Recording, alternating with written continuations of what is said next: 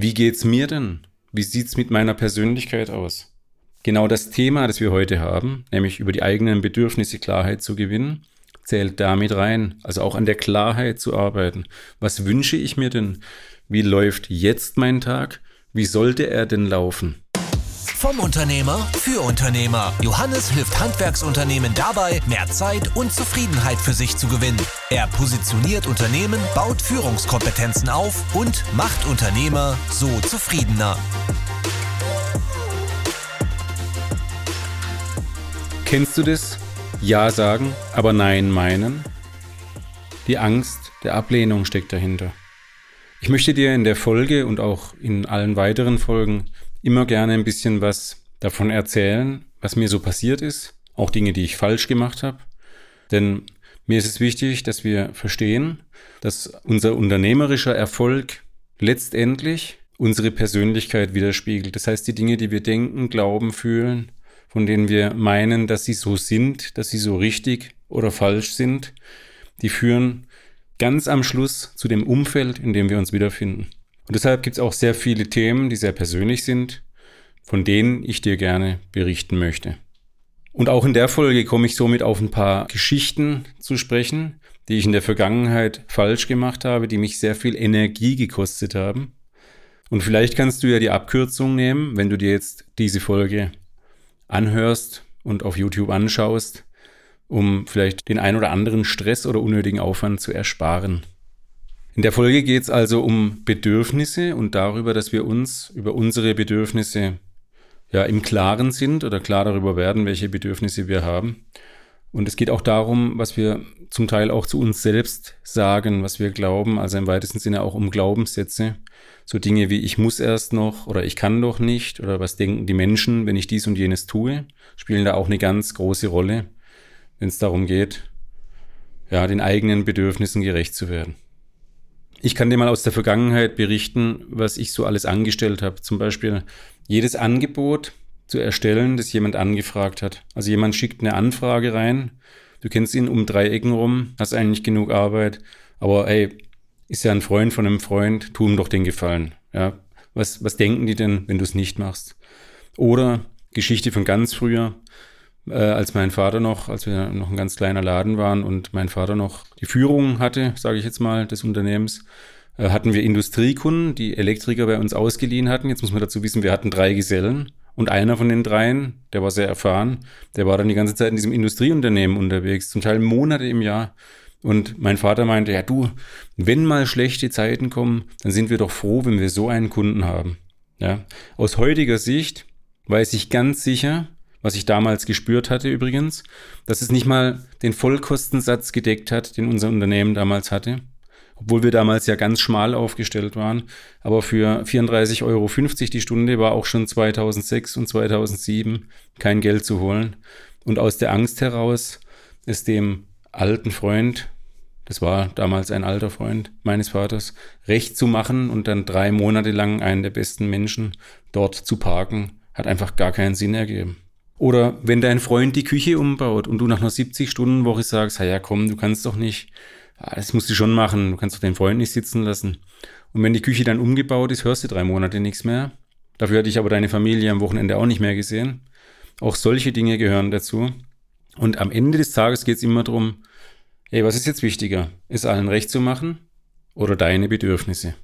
Aber auch im eigenen Unternehmen passieren diese Dinge, wo wir es den anderen recht machen. Zum Beispiel, der Kundendiensttechniker hätte natürlich den Artikel beim Kunden raussuchen können, den er jetzt als Ersatzteil braucht und eben mit dem Großhändler telefonieren, wäre ja kein Problem. Aber der hat ja auch so viel Stress, komm, ich mache das eben abends noch und nehme diesen Schmierzettel hier und lese mir die eine Zeile durch, selbstverständlich ohne Artikelnummer und keine Fotos gemacht, weil auf die halbe Stunde heute Abend kommt es ja auch nicht mehr an. Ja, das ist auch so ein Ding. Oder wenn du glaubst, dass nur du gewisse Dinge tun kannst und dafür mit deiner Lebenszeit bezahlst. Zum Beispiel, nur ich kann die Löhne überweisen, denn was ist denn, wenn jemand weiß, wie viel ich verdiene? Oder wenn die Mitarbeiterin oder der Mitarbeiter das tun könnte im Büro, weiß, was die anderen verdienen? Ja, das, das geht ja nicht. Ja. Oder ich muss selbst abrechnen, denn nur ich weiß, wie viel Material in der Baustelle steckt. Und da das Aufmaß nicht richtig funktioniert, ja gut, und wir sowieso zu wenig Fachkräfte haben, kann ich auch keinen Druck machen. Komm, zwei, drei Stunden Aufmaß kann ich auch noch nachholen. Vielleicht kennt ihr die ein oder andere Geschichte, die mir so in der Vergangenheit widerfahren ist. So, und im Kern geht es letztendlich immer darum, dass wir es den anderen recht machen möchten, dass wir nicht abgelehnt werden möchten für das, was wir tun. Und diese Angst, ja, am Ende ist es eine Angst, wenn wir uns die bewusst machen, dann sind wir in der Lage, Mut aufzubringen, eine Entscheidung zu treffen. Wenn wir dann wissen, was wäre denn eigentlich mein Bedürfnis, dann können wir auch sagen, bin ich jetzt mal bei mir oder bin ich bei den anderen? Tue ich jetzt etwas, was mir gut tut oder mache ich es wieder den anderen recht? Das heißt, im Prinzip brauchen wir Klarheit darüber, ein Bewusstsein, man könnte auch sagen ein Selbstbewusstsein darüber, was uns wirklich wichtig ist. Und das können wir jetzt mal so differenzieren in physiologische Bedürfnisse, also zum Beispiel du musst was essen, du musst was trinken, du musst schlafen, sonst wirst du krank. Im Härtefall wirst du sterben.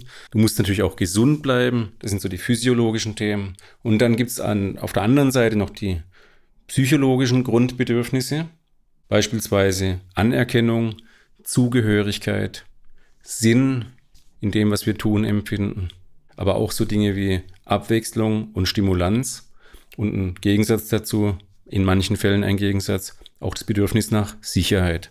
Das ist eine ganz gute Orientierung, diese Dinge so zu unterscheiden. Also wenn du jetzt zum Beispiel 80 Stunden die Woche arbeitest, dann nach Hause kommst, zwei Kleinkinder hast, die freuen sich, dass der Papa da ist oder die Mama wiederkommt und die dann noch zwei Stunden Hardcore spielen mit dir jeden Tag, dann wird es wohl auch an die physiologischen Grundbedürfnisse gehen, weil du irgendwann einfach todmüde sein wirst. Ja? Ein weiteres Modell, das uns hilft zu sortieren, um herauszubekommen, was uns denn wichtig ist, sind die Lebensbereiche. Die Lebensbereiche wurden bekannt gemacht durch Tony Robbins aus den USA. Er hat das sogenannte Wheel of Life in seinem Coaching-Format. Und letztendlich ist es eine Unterteilung unseres Lebens in verschiedene Bereiche, wie der Name ja schon sagt. Also du könntest jetzt zum Beispiel mal Bewusstsein gewinnen darüber, wie sieht es eigentlich um meine Freunde aus? Ja? Habe ich noch Freunde? Kümmere ich mich um die? Oder bin ich nur der, der nimmt? Gebe ich auch ab und zu mal? Oder wie sieht es in meiner Familie aus? Selbe Fragestellung. Ja. Wie sieht es um finanzielle Dinge aus? Also Finanzen, materielle Dinge. Habe ich Ziele? Habe ich ein Eigenheim? Will ich das? Brauche ich das? Will ich mal irgendwann ein schönes Auto haben? Und so weiter. Wie geht's mir denn? Wie sieht's mit meiner Persönlichkeit aus? Genau das Thema, das wir heute haben, nämlich über die eigenen Bedürfnisse Klarheit zu gewinnen, zählt damit rein. Also auch an der Klarheit zu arbeiten. Was wünsche ich mir denn? Wie läuft jetzt mein Tag? Wie sollte er denn laufen? Die Gesundheit spielt eine große Rolle. Das ist ja letztendlich auch ein Lebensbereich. Und natürlich auch das Unternehmen selbst. Das heißt also, die Arbeitsstelle, wo wir sind, oder ich nehme an, du bist jetzt Selbstständiger oder Unternehmer. Ich berate ja Handwerksunternehmer und auch manche aus dem Mittelstand dann wirst du jetzt hier wahrscheinlich deshalb zuhören, weil dich das interessiert. Dann ist natürlich das auch der Lebensbereich, warum sich die meisten Menschen bei mir melden, weil sie hier natürlich Herausforderungen haben oder Ziele, die sie erreichen wollen. Dann gibt es noch einen Lebensbereich, wo du das Bedürfnis nach Sinn erfüllen kannst. Du könntest dir also überlegen, habe ich, sehe ich Dinge auf der Welt, die mir nicht gefallen, wo ich gerne einen Beitrag leisten möchte. Das hängt immer davon ab, wo du gerade bist. Ja? Also wenn du jetzt gerade eine schwere Krise hast, wird es dir umso schwerer fallen, dir über andere noch Sorgen und Gedanken zu machen. Ja, das ist letztendlich, äh, keine Ahnung, wenn deine Firma kurz vor der Insolvenz ist, dann brauchst du ja nicht drüber nachdenken, wie es gescheiterten Unternehmern geht, wenn du kurz davor stehst. Ich denke, du kannst es sortieren, was ich damit meine. Also letztendlich zusammengefasst, die Lebensbereiche sind ein wunderbares Hilfsmittel, um dir dabei zu helfen, zu reflektieren, ob du irgendwo ein Ungleichgewicht hast, weil du zum Beispiel einen Lebensbereich komplett gelebt hast, wie beispielsweise vielleicht den des Unternehmens und andere stark vernachlässigt hast. Das machen wir übrigens bei, bei uns im Geschäftsführertraining. Da geht es gerade im Anfang darum, an der Klarheit zu arbeiten, da wirklich ein klares Bild zu haben. Wie geht es mir eigentlich? Habe ich Bedürfnisse, die absolut unerfüllt sind? Und diese dann letztendlich in Ziele umzuwandeln und zu sagen, ja gut, was muss ich denn tun, um dort wieder hinzukommen? Vielleicht war ich da schon mal, aber vielleicht möchte ich es auch einfach erreichen zum ersten Mal. Diese Fragen stellen wir uns ganz am Anfang, da ich weiß, dass ein dauerhaftes Untergraben dieser Ziele oder Bedürfnisse führt letztendlich dazu, dass es dir nicht gut geht. Kurze Unterbrechung im Podcast von Johannes, um dich auf das kostenlose Strategiegespräch mit Johannes hinzuweisen. Erfahre im 1 zu 1 Austausch mit Johannes, wie viel Potenzial in deinem Unternehmen steckt. Sieh dir an, wie du durch unsere Prozessoptimierung und dem richtigen Führen der Mitarbeiter massiv an Zeit für dich gewinnst und gleichzeitig die Ergebnisse deutlich verbesserst. Lass den Stress hinter dir und freue dich auf neue Energie, Klarheit und ein super Umfeld. Bist du bereit? Dann bewirb dich jetzt zum kostenlosen Strategiegespräch auf www.johannesgronova.de. Und jetzt zurück zum Podcast. So, so, jetzt stellt sich die Frage, wie komme ich nun auf die Bedürfnisse? Ich habe es ja gerade schon letztendlich angerissen. Ich wiederhole es nochmal. Physiologische Bedürfnisse, psychologische Bedürfnisse und die Lebensbereiche helfen uns dazu, einen Überblick zu verschaffen. Und bei all den Dingen brauchst du eine Sache. Du musst in dich hören. Du musst gucken, wie es dir geht. Du brauchst auch eine gewisse emotionale Kompetenz, sage ich dazu. Also bin ich gerade enttäuscht von jemand? Bin ich traurig? Also wurde mir was genommen? Ja? Bin ich wütend auf jemand? Weil ich vielleicht enttäuscht war, dann festgestellt habe, ich bin hilflos und kann nichts daran ändern und dann die Wut kam. Meistens kriegen wir das gar nicht mit. Ja? Und diese emotionale Kompetenz, die müssen wir auch als Unternehmer ja, aufbauen, weil ganz zu Beginn sagte ich ja, das Umfeld, in dem wir uns wiederfinden, ist ein Spiegelbild unserer Persönlichkeit, unseres Selbstbildes, das wir von uns haben, der Glaubenssätze und Werte, die wir annehmen und für wichtig erachten, der daraus resultierenden Fähigkeiten, der Handlungen, die aus den Fähigkeiten entstehen. Die Handlungen generieren das Umfeld, in dem ich mich wiederfinde. Das heißt, diese Klarheit ist ein Trainingsfeld für jeden Unternehmer und es ist sehr wichtig, das auch zu trainieren. Zusammengefasst, wir müssen mitbekommen, wie es uns geht. Dann können wir uns auch die Fragen stellen, was mir fehlt, wenn es nicht gut ist, das Gefühl, das wir vorherrschend haben. Und jetzt noch ein Hinweis an sehr sensible und sehr empathische Menschen. Die haben häufig die Herausforderung, dass sie eher mitbekommen, wie es anderen geht, als ihre eigenen Gefühle zu deuten. Und da ist es umso wichtiger, zu lernen, sich abzugrenzen. Ich spreche da wirklich aus Erfahrung. Ich habe selber in meiner Kindheit das ein oder andere Erlebnis gehabt, das sehr anspruchsvoll war. Und daraus hat sich die Gabe einer gewissen Empathie entwickelt. Aber es war für mich umso schwerer zu lernen, mich in fordernden Situationen, gerade auch in Konflikten zwischen anderen Menschen zum Beispiel, mich da klar abzugrenzen und nicht viel Energie zu verlieren. Das heißt also bitte, wenn du jemand bist, der sehr sensibel ist und sehr empathisch ist, pass gut auf dich auf und trainiere diese Sache. Du bist sicher jemand, der die Befindlichkeiten und Emotionen anderer besser wahrnimmt, manchmal vielleicht sogar besser als sie selbst, aber du musst auch lernen, dich zu schützen. Dein Überleben hängt nicht davon ab, wie es anderen geht, sondern nur, wie es dir geht. Das müssen wir uns immer wieder hier oben in unsere Birne eintrichtern, dass wir auch es wert sind, dass wir auf uns achten dürfen, dass wir das tun dürfen, was uns selbst gut tut. Und jetzt möchte ich noch ganz kurz ein paar Worte loswerden. Wie hat sich das jetzt im Unternehmersein oder als Selbstständiger damals geäußert? Was habe ich da für Dinge getan, indem ich immer meine Bedürfnisse hinten angestellt habe und es anderen recht gemacht habe?